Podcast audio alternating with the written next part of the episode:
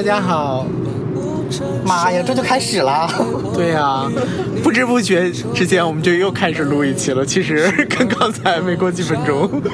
嗯，那个我们上一期反正就是瞎聊嘛，因为也交代给大家了，我们现在是在自驾的路上，然后端午节的小长假，对，祝一下大家端午快乐吧。虽然你虽然不知道你们八月十五之前能不能听到这期节目。怎么说话？怎么说话？八月十五之前应该能听到。然后，嗯，我们聊一聊福建吧。你来来，你是在福建省？对啊，来来，你是第几次来福建这次？哦，可能是四五次左右吧。因为我是我们公司福建有有几家商场嘛，所以而且跟我们一直合作的很愉快。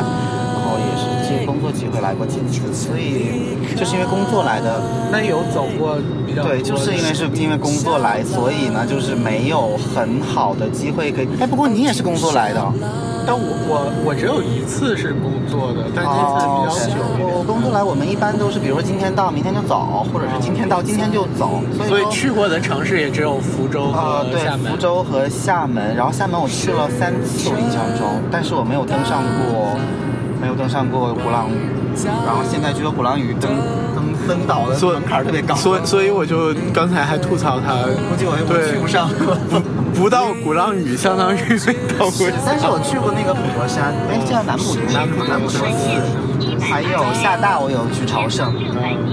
我是应该是大学毕业的时候就来的那个呃福福建，然后当时是去厦门嘛，那时候啊。一提到毕业，感觉好久好久之前的事儿，好伤心啊！然后就那时候福建厦门还是以相当小文艺的聚集地，而且那时候是不像现在了，一提起文艺好像都有点过时了。对对呀，对那时候还是就是最最他最值得被称道的那种阶段的。然后那时候去厦门。呃，鼓浪屿玩儿，然后还去了那个当时的土楼。后来工作的关系呢，有大概一个多月的时候，那时候在福福福建工作，呃，是因为去核电站，然后做一些那个呃相关的工作，然后当时就去到了福福建的很多地方，因为有连续有几个周末嘛，后就包括那个那时候很火的什么。我记得中国国家地理出过一个什么各种最美的十十大景观，里面就有好多福建的，然后什么鱼山岛，然后霞浦，没有听过，就是那个南迦巴瓦峰被评为最美山峰的那期，十大，知道的，过过太久了，然后。当时还去了像莆田的那个拜妈祖的那个庙啊什么的。最有名的难道不就是妈鞋吗？还有医院。莆田最有名的人家是妈祖文化，然后鞋呀，我只想买莆田鞋。人家是造的，让你质检连对呀，剪都剪不出来。我觉得这才是他最厉害的地方吧。然后还还有包括武夷山啊什么的，然后。那时候就觉得说福建特别的好，然后去年十一的时候，我有带我妈妈又过来，然后玩这些地方，然后就简单讲讲这些地方各个地方觉得很好的。厦门因为去过两次了，的确是鼓浪屿啊、厦大呀，然后南普陀山啊。还有那个叫什么什么错，现在曾厝垵，曾厝垵对，海边那边，基本上就是主要的这些地方。那个我我之前做过一期节目叫关于民谣，我想到的都是你那期节目，呃，等于说灵感来源就是在厦门曾厝垵那边，我因为在一个小酒馆里听到了。呃，对，然后就做了那期关于民谣的节目，对，所以那个曾厝垵，我们的节目是跟厦门、跟福建是有渊源的。对啊，因为就是厦门那个地方，那个上海或者深圳之类的，厦门那个地方就是去了的话，就有点那个小文艺的那种感觉，不知不觉你就泛滥了，对吧？那种文艺的那种矫情劲儿就上来了。对，然后因为。鼓浪屿上面有特别多的那个领事馆嘛，然后英国的领事馆呀，什么这个国家那个国家的，具体我也忘了，但是那些馆都领事馆都造的很好看，然后还有特别多文艺的小店。去年十一我再去的时候，这个东西还是要有一个前后对比的，就觉得再看的时候，可能自己老了，没有那个心境了。我就是特别这么多年，我一直有一个问题，因为我毕竟没有去过嘛，但是我就看别人拍的照片，发现那不就是足见吗？就感觉啊，所以而且它的很多色调就是也是那种明黄啊之类的，所以我就想问你，你是去过澳门吧？去过的。你你觉得澳门和鼓浪屿哪个？但是澳门的那些建筑外形好像没有鼓浪屿的那种一栋一栋的那种很别致的感觉，因为它它上面都是，因为鼓浪屿最好的一点我觉得是什么？就是。那时候我毕业旅行刚去的时候，也没去过那样的地方。就你到了这个岛上，然后这个岛是没有交通工具的，就是你全都是用走的。然后交通基本靠走。对，就上面所有的人，上面所有的人，大家都是溜溜达达的，然后也不着急。然后有很多各式各样的小吃，都你走到哪儿，拿买点东西，然后就继续溜溜达达的逛。就那时候就觉得好美好，然后。各种小咖啡厅啊，什么明信卖明信片的店呀，什么的卖糖果的店。那上海嘞？那时候上海有很多那种独栋，但是上海还很大呀，然后就还不够惬意那种。而且上海的那个也没有一种度假的心态。就即使是那那那些叫什么巨富场那些那些路上，也都是走车的呀。旁边它这个就是全都是你自己在逛那种感觉，然后它。我我那现在还记得那那时候好多的，这是什么鬼？鸟屎鸟屎吧？虫子尸体啊？虫子尸体可能是。然后我们就走走，我还记得那个有有住的地方，就叫什么海角八号啊什么之类的，什么就什么李小姐的店呀什么之类的。陈冠希吃奶茶。对，陈陈三丰、张三丰奶茶店啊什么，就是。那时候真的觉得挺文艺的，然后我后来这个去年再带，因为是带我妈妈来厦门，然后我妈就说说不去鼓浪屿，相当于没到过厦门，就一定要去鼓浪屿。然后我我带他来，当时真的是没做提前计划，而且是十一，我就突然发现鼓浪屿真的特别难上，因为现在已经完全变成那种就是。不是说在坐市民轮渡可以上去了，以前是坐市民轮渡上岛不要钱，下岛就回来的时候要八块钱就回到厦门岛。但是现在是说所有的游客的话，你是不能坐人家市民坐的那个轮渡的，你要专门去那个呃游船的那个码头，然后游船是可以提前订票的，应该是三十五一张票吧，票价倒是不贵，还是十五，三十五，三十五，三十五。但是以前是就是相当于是往返是八块了，就是可以这么理解。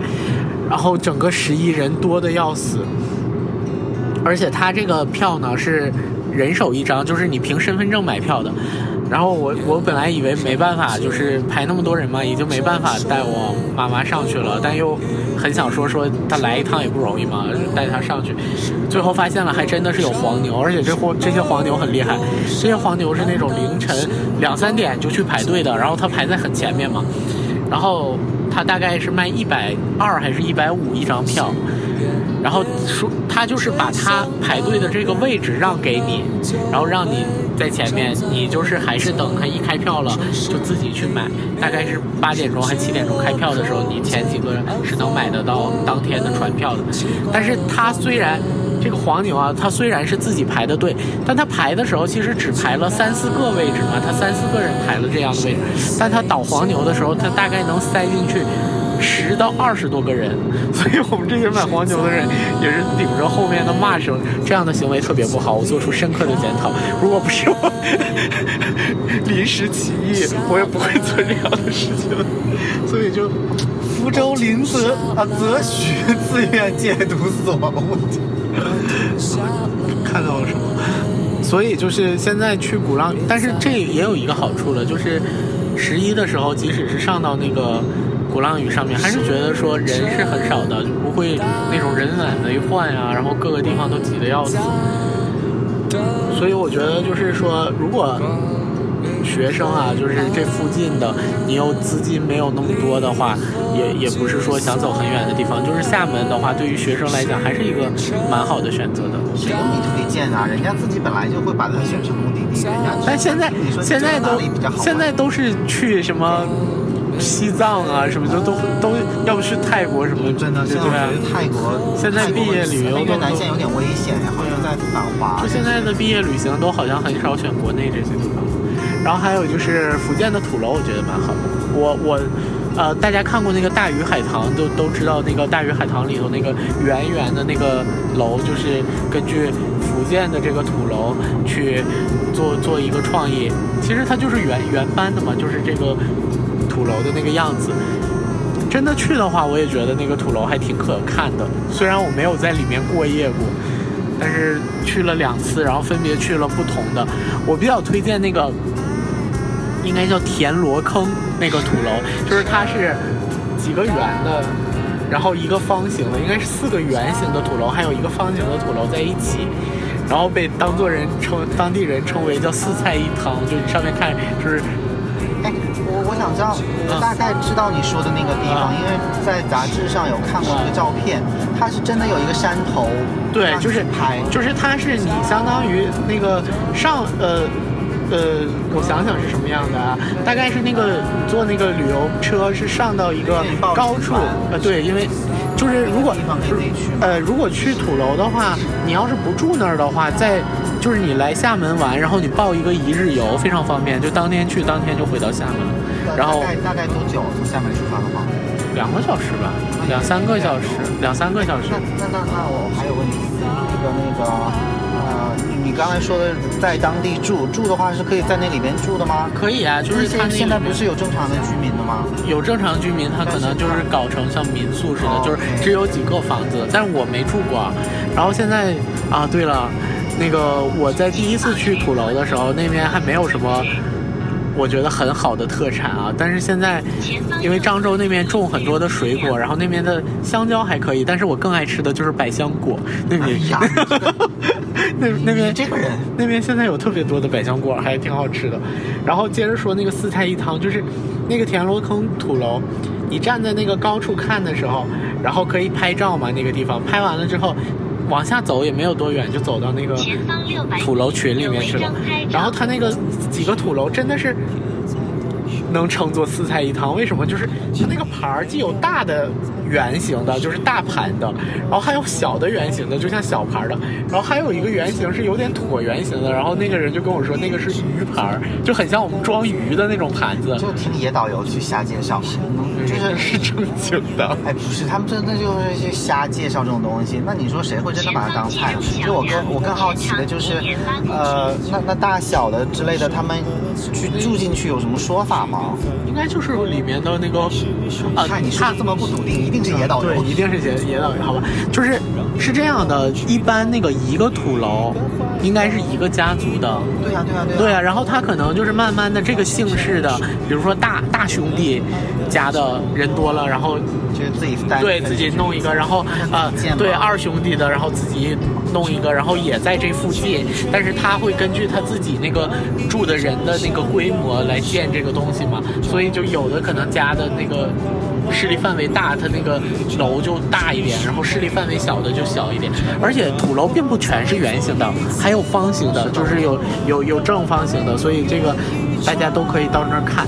我记得还有一个土楼叫什么东倒西歪楼啊，它它正常的名字我忘了，可能叫玉昌楼什么之类的。这些名字，因为这个很难记都是野导游 用的词汇，就是它那个。真的，你去上去，你就能看到它所有的那个梁柱啊，都已经歪掉了，都是弯的彼此之间，但是它那个楼还没有倒，特特别诡异。然后就是那样的一个土楼，而且啊，我们当时去这个土楼的路上还经过了那个叫云水谣。云水谣？对呀，我之前一直以为那个拍云水谣的地方是在云南，我以为是在台湾嘞。云水谣就不是。不是徐若瑄、陈坤、李冰冰啊啊，不是吧？不是陈坤和李冰冰吗？是当时拍的时候是被禁的，因为但他们说是在在那段那个地方拍的，而且那个地方也很悠闲的。然后它是一条就是溪水吧，应该是不不太宽的那种小河，然后旁边就是老的福州的福建的那种存在，所以我我我是觉得就是整个如果。行程的话，把呃厦门和就这个土楼放在一起，是一个很好的选择。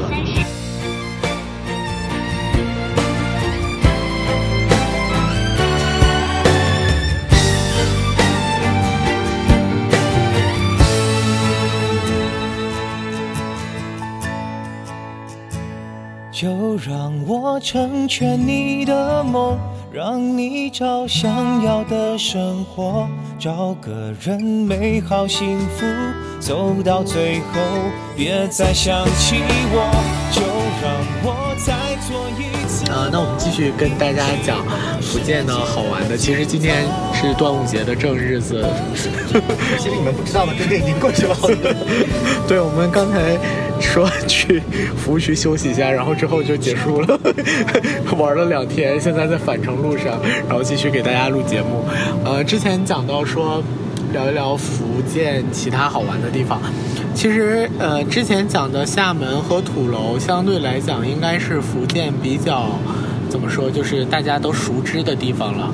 那福建还有比较大家知道的很有名的玩的地方，可能武夷山应该算一个，嗯。武夷山整体的这个感觉是那种，呃，比较秀美的山，然后不是那种就是你爬起来很辛苦，像什么华山、泰山那种。然后它的呃比较有特色的就是可以在下面的那个溪流里面去呃漂流，很像丽江的那种玩法。然后在山的中间，然后看到它那个山的山壁上面就有很多有点像水墨画画出来的那种。墨迹一样的那种图案，所以它自然形成的吗？嗯，是自然形成的。然后整个那个呃武夷山应该是叫什么玉女峰啊，还是它反正有一个君君王和仙女的这样一个传说的故事了。然后野导游介绍的，这个是这个是真的故事。然后你真的应该应该武夷山好像也是是上一版人民币后面的。背景图案。我不知道，呃，就是我我想我此时想说的是，你你真的不打算介绍一下我们的这个 situation 吗？就是你你怎么可以那么冷静的去介绍一个景区？我们现在不是要外面下瓢瓢泼大雨啊！我们现在返程的路上，就是我们去的时候是晴空万里，然后特别的晒，然后现在返程的路上，真的是瓢泼大雨啊！雨特别特别的大，所以你更要专心开车呀。然后我这么冷静的讲，没有插话，但是突然变得好大，我觉得你是如何冷静继续介绍的。好，继续吧。然后就是武夷山，因为它除了这个山很好看以外，就是呃，它当地的那个茶文化也很好，然后就可以岩茶，这个是从小到大。一直听的，所以我就觉得武夷山这个名字好像如雷贯耳一样。但是我其实以前看过照片，我倒觉得没有很好看，所以后来就打消了去那儿呃一个想法。就是一个比较秀美的，然后如果去那些村子的话，它有专门就是在做那个茶的那种农户啊，呃茶叫什么茶户，然后就是去他家里喝一喝。反正我觉得金骏眉和正山小种，正山小种都挺好喝的。还有什么老丛水仙那些我就不太懂了，然后反正就这两种我觉得是最好喝的，然后啊最有名是大红袍，但我不知道怎么分这些东西。然后整个武夷山的话，我记得我当时还在那儿看了一出印象大红袍，就是那个呃实景演出，但是。作为当年没怎么看过这些东西的时候去看，还觉得还不错，因为他那个是正经的实景演出，因为他真的是张艺谋导演的，哇，真的好大雨啊，整个窗外都看不清楚。就张艺谋导演，你就能想象到吗？都是那种特别大气蓬勃，就一大堆人，然后排布在一起，然后动作整齐划一，他有那个，呃。一群一群帅哥挥舞竹子的那种，然后还有一群做茶的，就是都在舞那个大扁，叫什么？就是簸箕，这个怎么这么大？要休息一会儿吧，等雨小一点。马上就到加油站了。然后就那个大的簸箕，然后晒那个茶，就是他们一摇，然后整个那个茶凌空飞舞什么的，就还挺漂亮的。而且这个实景演出有一个点还蛮惊奇的，它的这个舞台实际上是三百六十度旋转的。然后你刚开始做的时候，你面对的是一。是那种像民宿一样的建筑，就是介绍他们当地人的一些生活呀、一些茶文化，然后慢慢转转转转，就转到了面向那个玉女峰和帝王帝王峰的那个样子，对，那一片风景，然后它会展现就整个武夷山的那个传说，就是能看到山水，然后再往后它这个。呃，你坐的这个位置，它在继续转的时候，就转到一片茶田，然后能看到它那个晒茶呀、做茶的那个工艺的地方。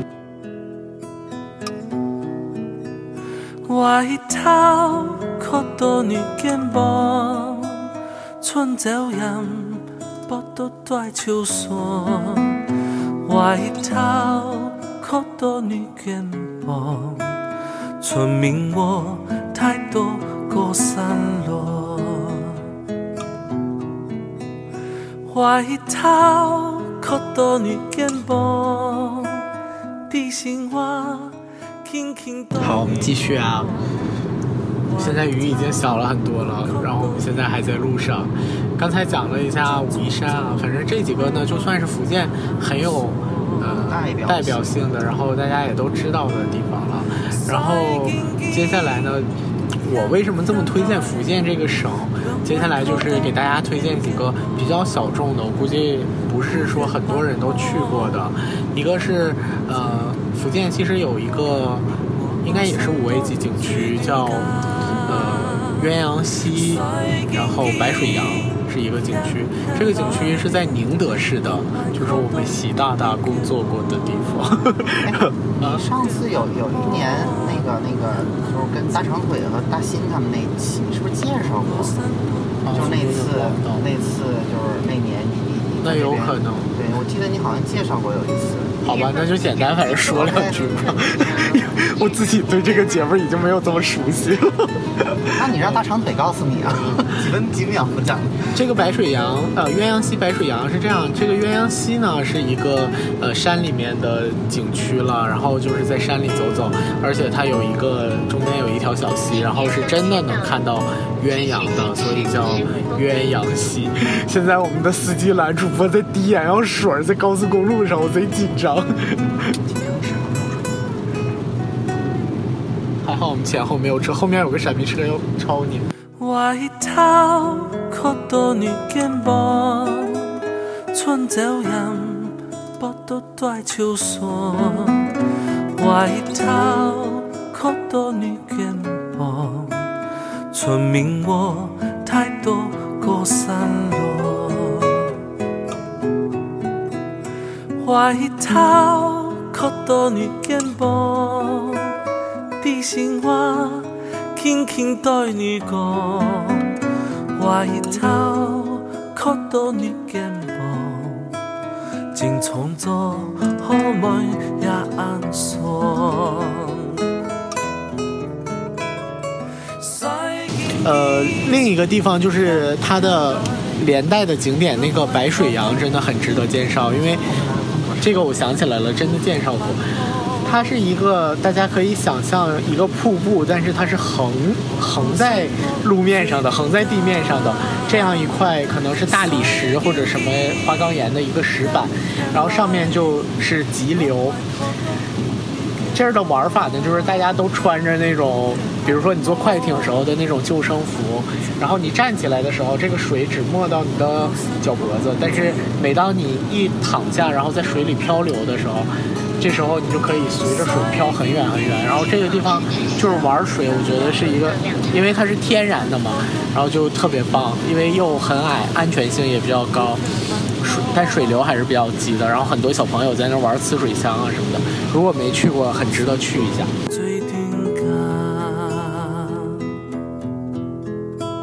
外头可多女肩膀，春朝阳不都在秋山。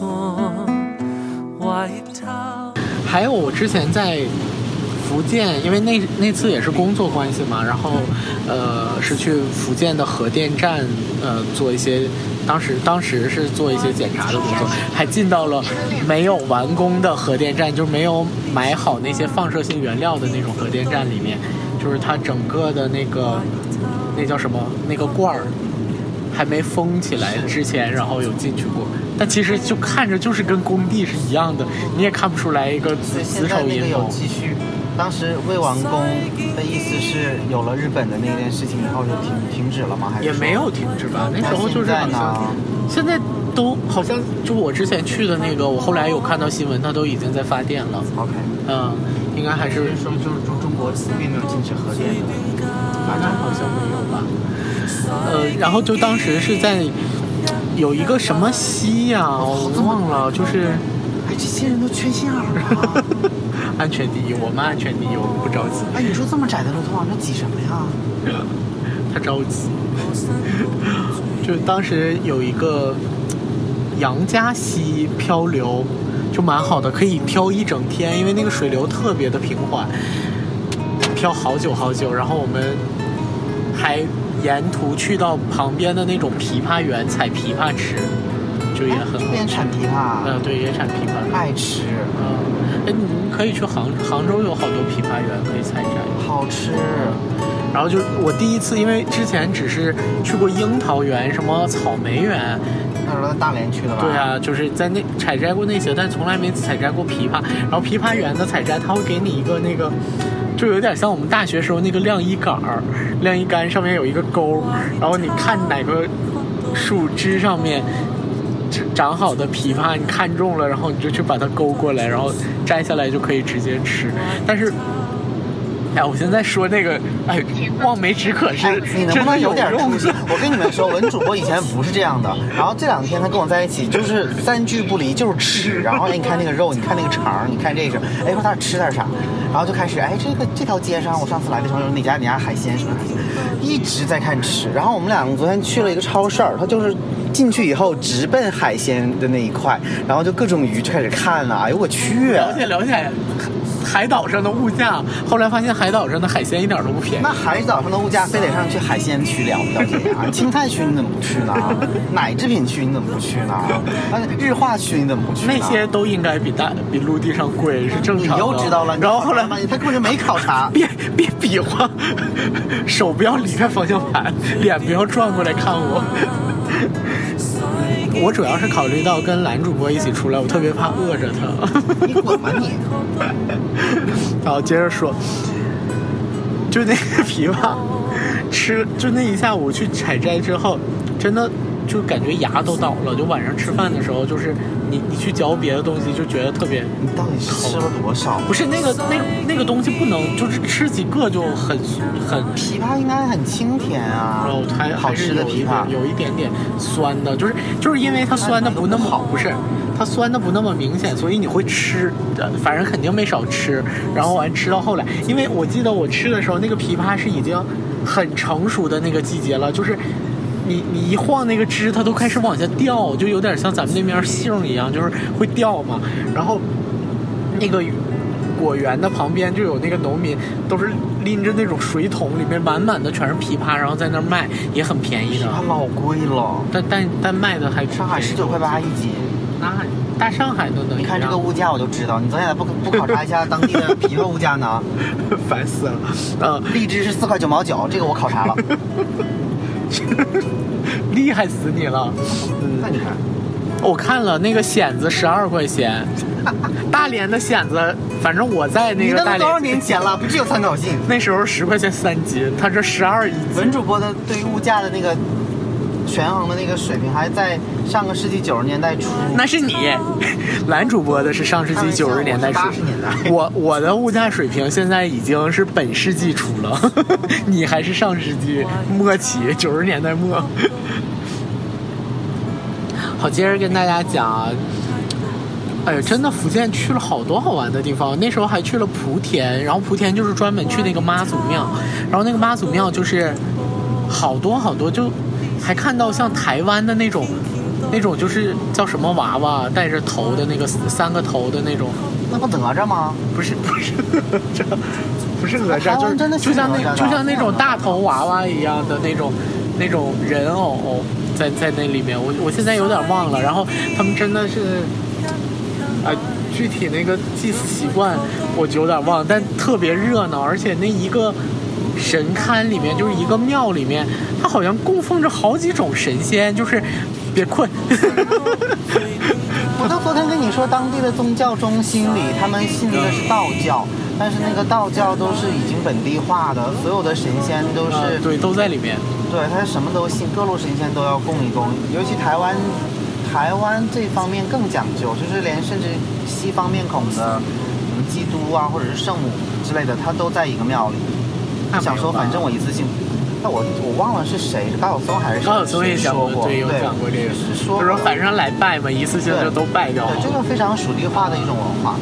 然后我那时候还去过的地方，一个是那个霞浦，你知道，就是拍照特别漂亮，落日的时候，然后就有点像一片滩涂，然后上面都是是打海带呀、还是干什么，就是插了好多那种杆子，就是那个霞浦日落很有名。还去过一个叫鱼山岛的地方，那个鱼山岛就是。被称为中国最美的海岛，应该是第十名吧。然后很奇妙的是，那个岛上其实没有什么其他的景色，就是那个岛上有一片草原，就是你很难想象，就是一片海岛上面有一片比较开阔的草原的地带，然后就就是以这个为一个特点的吧。就是当时去还觉得挺奇葩的这么一个地儿。外头哭到你肩膀，地心话。啊，那其实我们现在已经从平潭岛回来了，但是呢，我们为了继续上次的话题，由文主播来带领大家讲那个平潭岛，介绍一下。我跟大家讲一下，我们现在已经是我们过去十几天了。对，过了过了半个月，我们现在在绍兴北山候车大厅，然后没办法，为了把上一期节目收一个尾，能能能播出去。你们听的时候肯定是连续的，所以大家知道，就是我们本来是打算在从平潭回福建的路上一路边开车边把节目录完，但是下了巨大的雨，哗啦哗啦哗啦哗啦的，然后路况也不是很好，所以我们为了安全就没有把节目录完。当然也是开到后来开得很嗨，也忘了录节目这事儿。大体上应该就是一直在吐槽吧，说 你看这个前面这个 傻逼车！妈呀，火车来了，你自己回去录完吧。我还有十九分钟就回杭州了，他还得坐一个小时回上海，应该听不太清吧？想想我们刚开始多认真，连风扇声都受不了，现在火车进站我都可以理解。我觉得这个我要留进去。好了，火车进站了，我要上车了。后面的节目由男主播给大家完成，再见。